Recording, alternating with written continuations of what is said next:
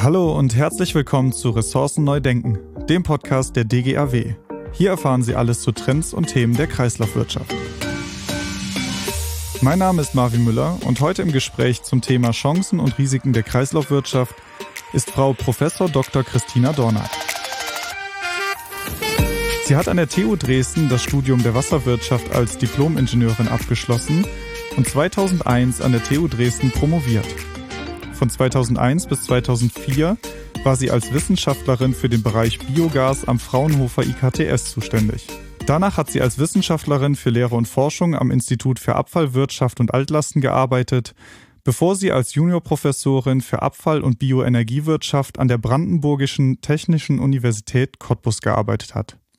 2013 bis 2014 war sie dann für die Abteilung Reststoffe an der Papiertechnischen Stiftung zuständig und seit 2015 hat sie an der TU Dresden die Professur für Abfall- und Kreislaufwirtschaft inne. Seit 2011 ist sie im wissenschaftlichen Beirat der DGAW und für die Amtsperiode von Juli 2020 bis Juni 2024 Mitglied des Sachverständigenrates für Umweltfragen der deutschen Bundesregierung. Hallo, Frau Dornack. Ja, hallo, Herr Müller. Die weltweite Inanspruchnahme von biogenen, fossilen, metallischen und mineralischen Primärrohstoffen hat sich von 1900 bis zum Jahr 2009 von 7 auf ca. 68 Milliarden Tonnen pro Jahr in etwa verzehnfacht. Das sind ganz schön viele Zahlen, um das Ganze aber noch einmal äh, dem ein Beispiel zu geben. Bis 2060 wird ein Anstieg auf ca. 167 Milliarden Tonnen prognostiziert. Der Grund dafür ist eigentlich klar das zunehmende Wachstum der Weltbevölkerung sowie auch das ökonomische Wachstum. Wir in Deutschland haben viel und können leicht verzichten. Und es wird ja oft von Verzicht und Konsumverzicht gesprochen. Aber wie legt man zum Beispiel Menschen in aufstrebenden Schwellen- und Entwicklungsländern nahe zu verzichten, die doch erstmal etwas haben wollen? Ja, sehr spannende Frage. Wir haben uns tatsächlich jetzt bei uns an einen Komfortlevel gewöhnt. Und auch für uns ist es sicherlich schwierig, davon herunterzukommen. Das benötigt viel persönliches Engagement und auch Geschlossenheit. Also wir sind nicht substanziell sofort bereit zu verzichten, auch wenn wir das ohne Wohlstandseinbußen könnten. Um den ausstrebenden Ländern würde ich versuchen deutlich zu machen, welche Belastungen der Umwelt im eigenen Land mit dem steigenden Wohlstandsniveau einhergehen. Diese überbordenden Abfallmengen durch den steigenden Konsum und damit verbunden auch diese sogenannte Wegwerfgesellschaft führen zu höheren Schadstoffemissionen, ähm, auch durch die sich entwickelten Industriestandorte, äh, führen weiterhin zu Landinanspruchnahme durch Infrastrukturaufbau und damit auch äh, zu einem Verlust der Biodiversität. Und damit machen sich wir und auch die sich entwickelnden Ländern abhängig äh, oder verlieren eine Resilienz gegenüber Krisen wie zum Beispiel Dürren, Wirbelstürmen, Hochwasser, was wir ja zunehmend weltweit erleben. Alles, all das sind direkt, aber auch indirekt die Folgen von den höheren spezifischen Treibhausgasemissionen. Und wenn die Länder dagegen angehen wollen und wenn sie das nicht wollen, dass äh, dieser Anstieg der Treibhausgasemissionen weitergeht, müssen sie von Beginn an auf Ressourcenschonung setzen. Und Kreislaufwirtschaft ist natürlich ein wesentliches Instrument, Instrument dafür. Äh, eine zweite Chance ist das Dienstleistungsdenken anstelle des Konsumdenkens. Dazu gehören Reparaturfreundlichkeit, Mehrwegverpackung und so weiter. Aber wir müssen auch mit hoher Sensibilität agieren, mit den vor Ort geltenden sozialen, gesellschaftlichen, ethischen Standards äh, umgehen können. Aber so können es diese Länder trotzdem schaffen, sich zu entwickeln, aber eben nachhaltig und letztlich auch aus unseren Fehlern, die wir gemacht haben, lernen. Sie arbeiten nun ja schon länger im Bereich der Kreislaufwirtschaft. Wenn Sie so Nachrichten aus aller Welt dann hören oder sehen, schlagen Sie da die Hände über den Kopf zusammen? Nein, ich bin ja doch ein Realist und von daher schlage ich da nicht die Hände über den Kopf zusammen. Es ist halt äh, vieles schade zu sehen und eine wirtschaftliche Entwicklung hat sich gerade in diesen äh, Entwicklungs- und Schwellenländern ähm, viel stärker äh, bemerkbar gemacht, weil sie nicht einhergegangen ist mit einem funktionierenden Abfallwirtschaftssystem, so wie wir das machen konnten. Und damit wird natürlich gerade bei Plastikabfällen wird das Problem viel deutlicher, als wir das haben. Manches tut ein bisschen weh, aber man kann es keinem verwehren, auf unser Wohlstandsniveau kommen zu wollen. Wer sind wir denn, dass wir das tun? Sie haben gerade schon Plastikabfall angesprochen. Ich habe neulich äh, wieder gelesen, dass für mehr als die Hälfte des weltweiten Plastikabfalls laut des Plastic Waste Makers Index nur 20 Unternehmen verantwortlich sind. Außerdem schenken wir Herstellern von synthetischen oder halbsynthetischen Polymeren sehr wenig Aufmerksamkeit. Äh, bei mir entsteht der Eindruck, dass wir da Kreislaufwirtschaft sehr stark auf staatlicher Ebene denken und viel zu wenig auf die Unternehmen schauen. Meinen Sie, wir müssten die stärker regulieren? Tja, das ist, äh, äh, das ist eine Gewissensfrage. Äh, Regulierung wird ja auch sehr skeptisch gesehen. Da gibt es äh, verschiedene Ansätze. Und ich würde die Schuld für das Dilemma, was wir vielleicht haben, äh, nicht nur den Unternehmen zuschanzen. Die sind ein Teil davon, aber auch wir Verbraucher sind natürlich ähm, da gefragt. Also insgesamt wird das ein iterativer Prozess sein. Und ähm, ja, also die Firmen dafür verantwortlich zu machen, ist schwierig, denn diese haben ja nicht Einwegprodukte hergestellt, die dann als Abfall anfallen und im ungünstigen Fall in Ozean landen, sondern ähm, sie versuchen Verpackungen herzustellen, um ein Produkt zu schützen, um ein Produkt zu transportieren und so weiter und so fort. Ähm, unsere Chance ist es, die mehr auf Kreislauf ausgerichtete Produkte herzustellen. Also diese sogenannte Produktverantwortung, die wir auch im Kreislaufwirtschaftsgesetz ähm, verankert haben, dass wir die viel stärker einfordern politisch. Ne? Und das führt dann dazu, dass ähm, die entsprechenden Umweltverlass, äh, Umweltlasten auf die Verursacher dann übertragen werden. Äh, verantwortlich für beides sind, wie ich schon sagte, sowohl die Unternehmen als auch die Bürger, die ihren Einwegteller, Einwegteller zum Beispiel unachtsam wegwerfen, ähm, die das Material nicht in das Rücknahmesystem zurückgeben, wenn es denn eins gibt. Ähm, bei uns gibt es die genügend. Oder die Essensanbieter, die ebenfalls keinen Mehrweg oder andere ökologische Alternativen anbieten. Und hier kann man natürlich vom Handel aus auch Druck machen auf die Hersteller und ähm, Überall ist politische Einflussnahme gefragt, weil von alleine funktioniert es häufig nicht. Natürlich Unternehmen, äh, übernehmen die Unternehmen auch ähm, selbst Verpflichtungen, in eine Richtung zu gehen, aber sie müssen eben auch wettbewerbsfähig sein. Und ähm, da gibt es manchmal doch klaffende Lücken zwischen beiden. Jetzt sitzen elf der 20 Firmen in Asien. Vier davon in Europa und drei in Nordamerika. Wie fordert man denn von denen überhaupt Produktverantwortung ein? Tja, das geht natürlich nicht so einfach, sage ich mal. Es muss einen globalen Wettbewerb geben um, um, um das umweltfreundlichste oder um das nachhaltigste Unternehmen. Und dieses gewinnt dann die Kunden durch zum Beispiel nachhaltige Produkte. Aber diese nachhaltigen Produkte müssen entsprechend auch wirtschaftlich sein. Ne? Also das ist immer die Frage, wie man äh, darauf eingeht. Das kann man mit ähm, Konventionen machen. Ob die so wirksam sind, äh, das sehen wir gerade. Also wir haben das Pariser Klima-Artenschutzabkommen, wir haben ähm, die, äh, die ganzen Vereinbarungen, ähm, die nur leidlich wirksam sind, weil es immer wieder Maidbewegungen an der Stelle gibt. Das heißt, hier wird viel über Appellieren gehen und auch über Transparenz, was in den Produkten letztlich drin ist es gibt ja auch immer noch einige Schlupflöcher. Also wenn ich zum Beispiel an den Onlinehandel denke, die immer noch bevorzugt sind, ähm, haben wir da ja auch noch Arbeit zu tun, um eben diese Schlupflöcher überhaupt zu stopfen. Kommen denn Maßnahmen jetzt zu spät? Ich meine, der Onlinehandel wächst und wächst, also können wir das überhaupt noch stoppen?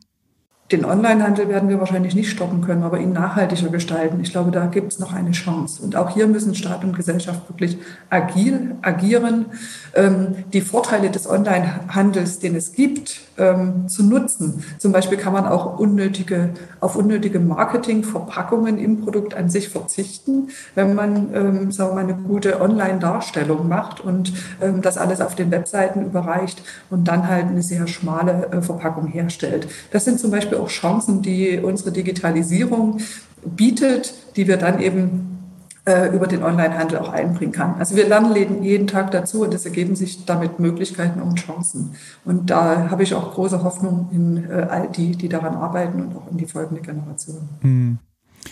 Also dass etwas getan werden muss, das ist ja unstrittig. Äh, wenn man sich anschaut, dass ein Drittel aller heute produzierten Plastikgüter Einwegprodukte sind, dann ist wohl klar, dass wir da schnell etwas dran ändern müssen. Ja. 98 Prozent davon werden auch immer noch mit fossilen Brennstoffen hergestellt und wir haben 2019 mehr als 130 Millionen Tonnen Einwegplastik verbrannt. Das muss man sich auch erstmal vorstellen. Jetzt reden wir natürlich auch oft von Konsumverzicht und wir müssen halt auch mit an dem Problem arbeiten, mit daran helfen. Also, aber nützt das überhaupt noch irgendwas, wenn man sich diese riesigen Mengen anschaut? Tja, diese riesigen Mengen sind natürlich im Umlauf. Das ist erstmal klar, aber wir müssen zusehen, dass es nicht mehr werden, sondern eher weniger. Und hier geht es eben um effizientes Einsetzen unserer Ressourcen, also um das Kreislaufwirtschaftsdenken oder um das Kreislaufdenken bereits von Beginn an, was ja auch in der Produktverantwortung verankert ist. Das heißt, das Ende des Lebens schon mitzudenken. Und wenn es uns gelingt, diese absoluten Stoffströme, also von der Entnahme aus der Natur bis äh, zur Produktnutzung, wenn uns das gelingt, die zu äh, verringern, sind wir einen ganzen Schritt weiter. Da haben wir in der Kreislaufwirtschaft eine ganze Menge ähm, erreicht und eine ganze Menge Methoden. Jetzt muss es halt ähm, politisch noch forciert werden, weil es an manchen Stellen noch nicht wirtschaftlich ist. Also politische Instrumente sind aus meiner Sicht hier das A und O, um voranzukommen. Die Techniker haben da eine ganze Menge schon äh, gelöst und jetzt sind politische Instrumente wirklich nötig. Sie haben vorhin ja auch schon gesagt, dass Produkte immer noch nicht kreislaufwirtschaftsfähig konzipiert werden und hochwertiges Recycling damit auch gar nicht möglich ist, beziehungsweise auch nicht umgesetzt wird. Ein Ansatz, wie man das Ganze stärker forcieren könnte, ist ja die Kostenwahrheit, also Umweltkosten in die Produktkosten integrieren. Das ist für mich ein Ansatz, der sehr einfach und sehr logisch klingt und ich frage mich, warum das immer noch nicht passiert. Weil auch hier die Tücke im Detail steckt. Ne? Also unser System ist ja so aufgebaut, dass sich Produkte oder Produktkosten aus dem Materialwert und den Personalkosten bei der Produktion zusammensetzen und wir haben möglicherweise noch Lizenzentgelte gerade bei den Verpackungen. Und die Abfallgebühren zahlt letztlich der Endverbraucher, also der, der sich dann äh, diesen Sachen entledigen wollen. In den Lizenzentgelten fehlen tatsächlich, wie Sie richtig gesagt haben, die, die tatsächlichen Umweltkosten und die Umweltwirkungen, die das nach sich ziehen kann. Und diese kann man derzeit noch nicht umlegen. Ähm, das ist ganz ähnlich wie bei den Gesundheitskosten. Wo fängt man an? Wo hört man auf?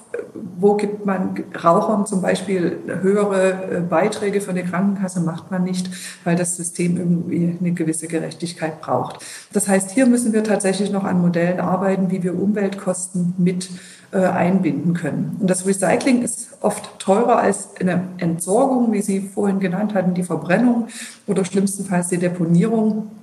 Äh, äh, das ist teurer und ähm, die Verwendung von neuen Materialien anstelle von Recyclingmaterialien ist ähm, äh, deutlich preiswerter.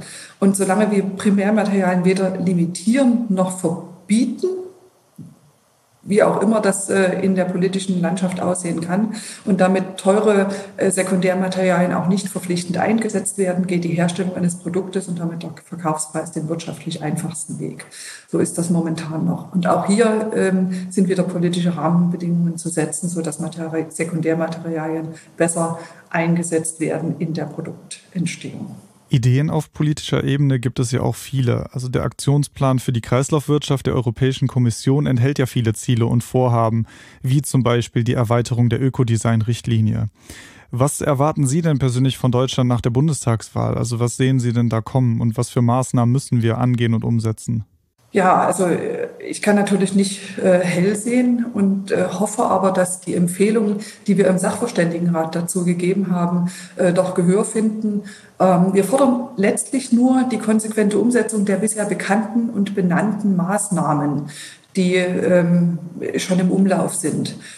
Wir wissen, dass die deutsche Kreislaufwirtschaftspolitik nach wie vor zu sehr auf das Ende des Lebenszyklus ausgerichtet ist und notwendige Veränderungen von Produktions- und Konsummustern noch äh, deutlich vernachlässigt sind. Also Dinge, die wir uns wünschen, die wir fordern und die auch kommen müssen, weil ich überzeugt bin, dass die nächsten vier Jahre ganz entscheidend sind, ähm, im Trend setzen und im Transformationsprozess zu einer nachhaltigen Gesellschaft sind zum einen, äh, dass die Recyclingfähigkeit von Produkten viel stärker im Design mitgedacht werden muss und verbessert werden muss.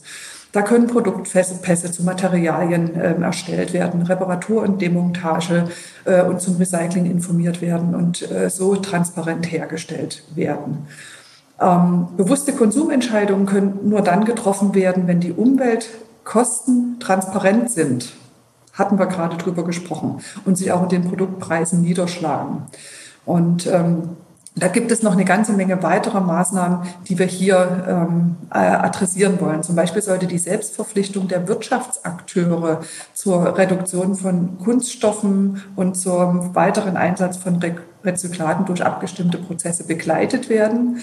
Und ähm, wenn diese Selbstverpflichtung der Wirtschaftsakteure nicht eingehalten wird, weil man wieder eine Maidbewegung macht, vielleicht auch eine verständliche Maidbewegung, dann ähm, sind auch Sanktionen denkbar an der Stelle. Aber erstmal sollte man natürlich auch der Wirtschaft, ähm, die Wirtschaft unterstützen, wenn sie in so eine Selbstverpflichtung geht. Wir, ähm, wir sind auch der Meinung, dass wir in Deutschland eine wesentlich stärkere Rolle im europäischen Rahmen einnehmen sollten und viel aktiver werden sollten und uns für eine ambitionierte Novellierung der Ökodesign-Richtlinie auf europäischer Ebene einsetzen sollen, sodass eben, wie gesagt, beim Design schon die Reparaturfähigkeit von Produkten wesentlich mehr ähm, beachtet wird. Das sind so alles äh, Dinge, die wir angehen wollen. Und dann haben wir noch einen ganz wichtigen Sektor, das ist die kommunale Ebene. Hier müssen äh, bestehende Rechtspflichten zur getrennten Erfassung, Verwertung ähm, flächendeckend umgesetzt werden und die Kommunen müssen an der Stelle auch unterstützt werden. Wir haben so viele Instrumente, die, ähm, sagen wir mal, mit Privatinitiativen laufen, Aktionswochen, Repair-Cafés und so weiter zur Abfallvermeidung. Das sollten wir viel, viel stärker in den Fokus setzen. Und gerade diese kleinen ähm, Dinge, ich nenne es mal kleine Dinge, diese Repair-Cafés, Aktionswochen und sowas alles, Materialinitiativen, die sich in ganz Deutschland auch gründen. Wenn die viel stärker ähm, unterstützt werden, dann kommen sie in die Breite und in die Fläche und damit wird eine Sensibilisierung der Leute viel besser erreicht. Also wir haben da ein bisschen was dazu aufgeschrieben und äh, wir hoffen, dass äh, ein Großteil davon äh, umgesetzt werden kann, so dass wir hier zu, einem Transform zu einer Transformation der Gesellschaft kommen. Wir hatten in der vorherigen Podcast-Folge zum Thema Elektroaltgeräte auch darüber diskutiert, dass gerade auf Kommunalebene viele Kommunalvertreter sich nicht richtig informiert fühlen über die Möglichkeiten der Entsorgung von Batterien, Elektroaltgeräten und so weiter. Sehen Sie das ähnlich, also komplett für den Bereich Kreislaufwirtschaft, dass man da auf Kommunalebene viel stärker informieren müsste und auch die Verbraucher noch Wissenslücken haben?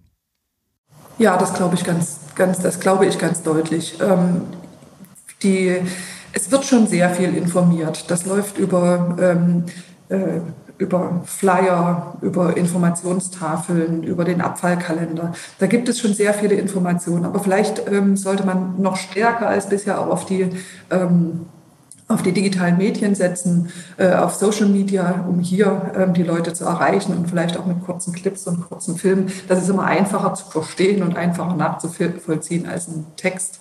Ähm, da für die Idee gewinnen an der Stelle. Also ich glaube, hier können wir noch sehr, sehr viel tun und ich bekomme immer wieder die Frage gestellt äh, bei den Glascontainern, die kommen doch alle sowieso in ein Auto, warum soll ich das trennen? Weil eben keinem klar ist, dass wir äh, in den äh, Fahrzeugen auch die Sektoren haben, die voneinander getrennt sind. Und ähm, das sind so Fragen, die machen mich ein bisschen traurig, äh, weil das offensichtlich doch noch nicht angekommen ist und weil die Leute die Idee dahinter noch nicht ähm, verinnerlicht haben. Ich würde jetzt gerne mal auf den Bereich Altpapier zu sprechen kommen. Und das hat damit zu tun, dass Altpapier eigentlich ein Bereich ist, der schon sehr gut funktioniert mit einer hohen Erfassungs- und Recyclingquote. Altpapier ist auch ein wichtiger Sekundärrohstoff, aber die Papierbranche wird immer kleiner. Also wir haben während des Corona-Lockdowns natürlich äh, gewerbliche Altpapiermengen, die gesunken sind, weil einfach weniger produziert wird. Es werden aber auch immer weniger Printmedien produziert. Ist das ein Problem für den Papierkreislauf? Ja, der Papierkreislauf verändert sich. Sie haben natürlich erstmal recht, beim Papier funktioniert es recht gut, aber das liegt im Wesentlichen daran, dass es auch mit dem Preis gut funktioniert. Ne? Eine Tonne Primärfaser, Zellulosefaser kostet ungefähr 400 Euro. Und eine Tonne ähm, äh, Altpapier kostet eben 80 Euro ungefähr. Also da haben wir ganz klar den, den äh, wirtschaftlichen Vorteil der, äh, der Sekundärfaser an der Stelle. Deswegen funktioniert es ganz gut. Aber tatsächlich ähm, unterliegt die Papierindustrie gerade einem, einem äh, einem riesigen Wandel, weil einfach unser Verhalten sich verändert. Dies, diesen Wandel hat die Textilindustrie bereits durchgemacht, die Papierindustrie ist jetzt gerade dabei. Und diese Veränderung, ähm, die, sie, die sie durchläuft, ähm, das ist sowohl auf der Abfallseite zu sehen als auch auf der Produktseite. Wir sehen auf der Produktseite, dass wir weniger grafische Papiere benötigen, Printmedien, Zeitungen und so weiter werden häufig ähm, ersetzt auch durch äh, digitale Medien und damit ähm, benötigen wir weniger grafische Papiere und es kommen natürlich auch weniger grafische Papiere in den Recyclingkreislauf zurück. Also da gibt es eine ganz deutliche äh, Verschiebung zum Beispiel hin zu den Verpackungspapieren. Und ähm, wenn wir aber jetzt äh, mehr Verpackungspapiere benötigen aus äh, äh, Kraftzellstoff, das ist ja das, was auch im Kreislauf dann gehalten wird, wenn wir mehr Verpackungen im Kreislauf bringen. Das heißt also, ähm, die Kartonherstellung aus, der, äh, aus den recycelten Kartonagen können auch wieder Kartons oder Verpackungen ähm, hergestellt werden. Wichtig ist sicherlich für die Papierindustrie, dass wir hier diese Trennung haben. Und wir haben jetzt überall die blauen Tonnen vorm Haus. Da ähm, kommt das Altpapier, Kartonagen, grafische Papiere, alles gemischt hinein. Äh, für die Papierindustrie ist eine Trennung besser, weil sie da das nicht aufwendig trennen muss und die Qualitäten ähm, können bei sachgerechter, beim sachgerechten Einwurf auch deutlich besser sein, wenn man das an der Stelle trennt. Ne? Also das ist immer so ein bisschen die Frage. Ähm, ja, also ich sehe es nicht als Problem, sondern ähm, alles ist im Wandel begriffen immer und das ist auch gut so und von daher wird sich auch die Papierindustrie darauf einstellen und darauf einstellen müssen. Wir haben riesige Wachstumsraten bei den Verpackungspapieren und auch große Wachstumsraten bei den äh, Hygienepapieren an der Stelle. Und von daher gibt es letztlich eine Verschiebung, die sich auch im Recyclingkreislauf darstellt. Wichtig ist, die Fasern äh, zurückzugewinnen und wieder in der Produktion einzusetzen und das ähm, funktioniert nach wie vor recht gut. Sie haben es ja gerade auch schon angesprochen in der Papierindustrie. Also die Industrie ist im Wandel, aber es entwickeln sich auch immer wieder neue Trends.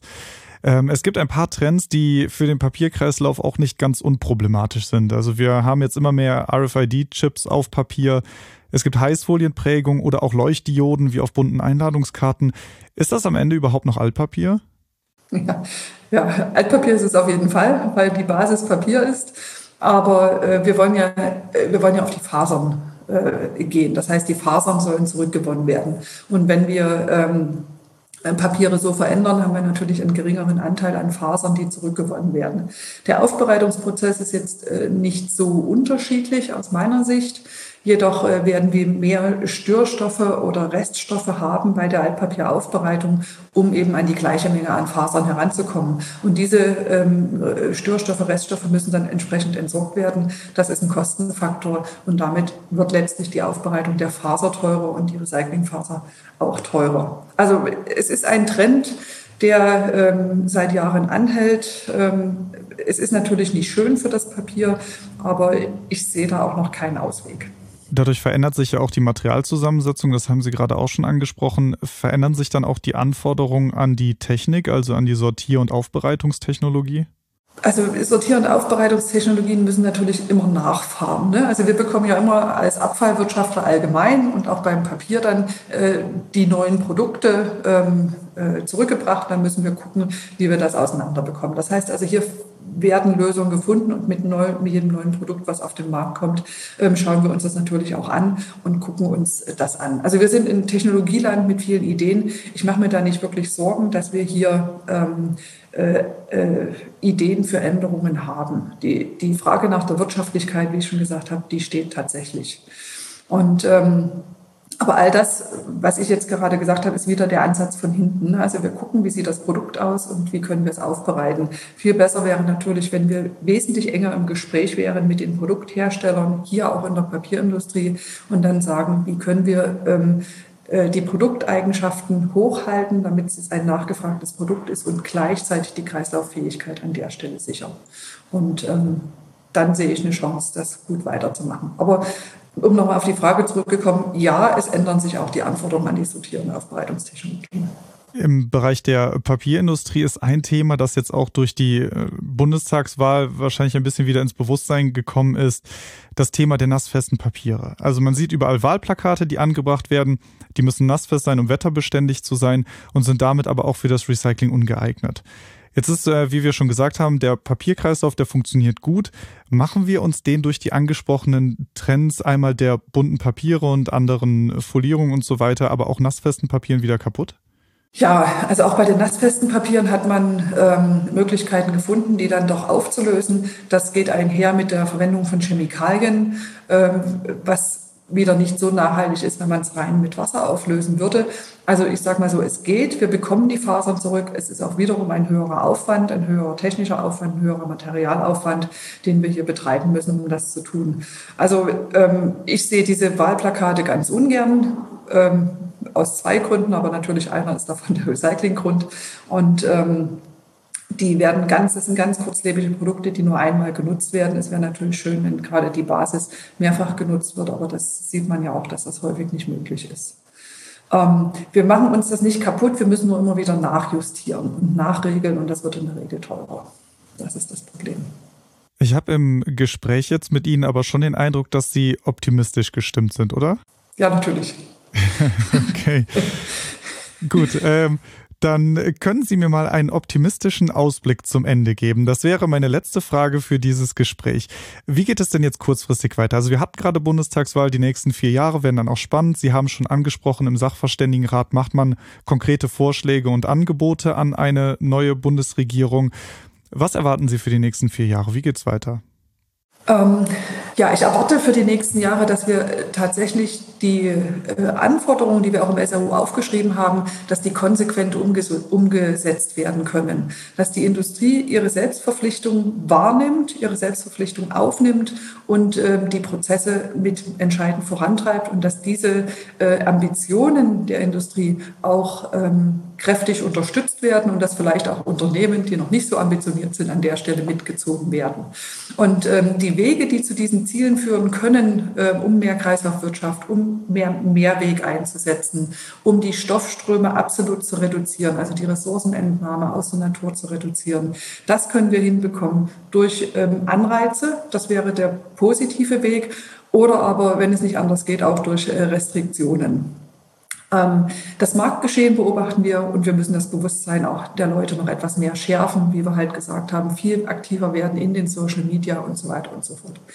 Wichtig ist, dass die Politik jetzt wirklich handelt. An der Erforschung von Technologien und Methoden sind wir Ingenieure letztlich dran. Und es ist äh, Zeit zur konsequenten Umsetzung. Ich glaube, wir Ingenieure haben schon eine ganze Menge Hausaufgaben gemacht. Es ist immer noch Luft nach oben. Aber die nächsten vier Jahre sind wirklich politisch entscheidend. Und ohne eine ambitionierte europäische Kreislaufwirtschaftspolitik als Bestandteil der Klima- und Umweltpolitik wird eine ökologische Transformation auch in Deutschland nicht gelingen. Von daher bin ich optimistisch und schaue auch optimistisch auf die Koalitionsverhandlungen. Sie sagen, wir schaffen das. Wir schaffen das. Alles klar. Super. Vielen Dank für dieses schöne Schlusswort und vielen Dank für das Gespräch, Frau Professor Dornack. Sehr gerne. Ich danke Ihnen für die interessanten Fragen. Und ich bedanke mich auch bei unseren Zuhörerinnen und Zuhörern. Ich hoffe, Ihnen hat diese Folge gefallen. Bei Fragen und Anregungen schicken Sie uns gerne eine E-Mail an info.dgaw.de. Weiterführende Links, Informationen, Material und so weiter finden Sie alles in den Show Notes.